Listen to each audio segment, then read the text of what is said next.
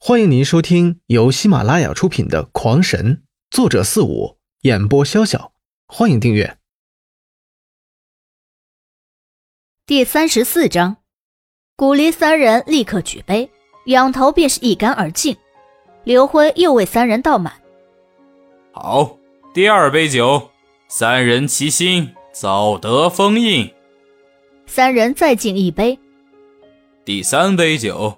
三人同爱，幸福永长。三人再度干了杯中酒，古媚姨这一刻也对刘辉刮目相看。她死活也想不到这小子在哪儿捡来这么多词儿啊！看他们三杯酒下肚，个个都是满脸红润，刘辉便突的变了一副邪邪的坏笑。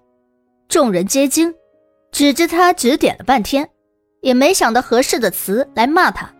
三人渐渐感觉药力上来，也不敢多磨蹭，相互扶着，便进了里屋。看着三人进屋，刘辉却如泄了气的皮球，一下子坐回了凳子上。这几天他是真的很累，很累，比强训还累。古媚姨这时是想笑又不敢笑，一边用她那油渍的手冲着刘辉伸出大拇指：“行了，吃你的吧。”自己的老娘让人家给，哎，心里不舒服呀。刘辉再次取出一坛酒，然后给自己和古媚姨各倒了一杯，冲着他举杯道：“来，啥也不说了，咱俩也来个不醉不归。”干！古媚姨十分豪爽的拿起杯，便是一个仰头将酒喝了精光，放下杯子，豪情道：“放心吧，刘辉。”兰姨也算是找到了归宿，她缺的太多，是时候补回来了。你不能因为你那狭义的贞洁论而不让她幸福，不是？这酒的酒劲儿还真大。古媚一话说到最后，竟然开始有些发硬，显然也开始略有醉意。知道了，我这不是将她交给古离了吗？我也只是难过一下下而已。来来，再喝一杯。伤心你个头了！干！古媚姨再次一饮而尽，然后大咬了一口瘦肉，有些微醉道：“刘慧，你这么厉害，要打架能打架，要手段有手段。虽然没有好的灵印，可是我有啊！”再度咬下一大口瘦肉，他的动作已经变了形，这一咬已经是摸了一脸的肉汁在脸上。你呀，就是太胆小了，我就想不明白，你杀灵兽一把雷戟所向无敌，你左杀右杀。说着，他站起身来，用肉挡戟开始晃晃荡荡的比划起来。你害怕过吗？你退过吗？那天咱俩遇上了妖兽，那可是妖兽啊！那体格，那力量，你怕过吗？你没怕，你依旧从他的爪子下把我救了下来。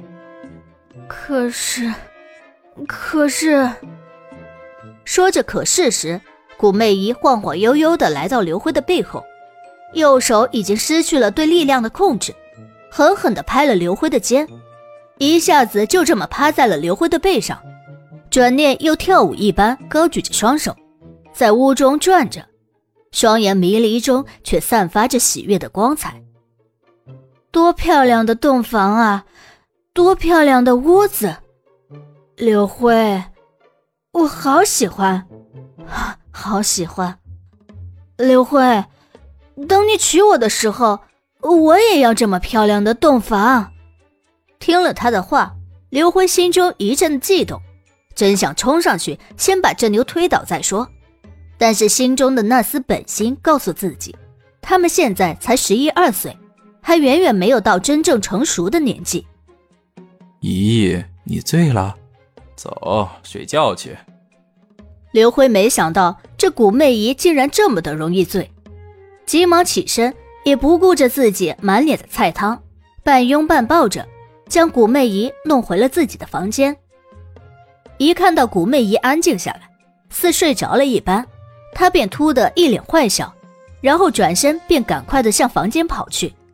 只是他刚刚离开，顾媚仪慢慢的睁开了眼睛，看着刘辉去的方向，心中暗想着：借着酒劲，我说了这么多，刘辉，你听懂了吗？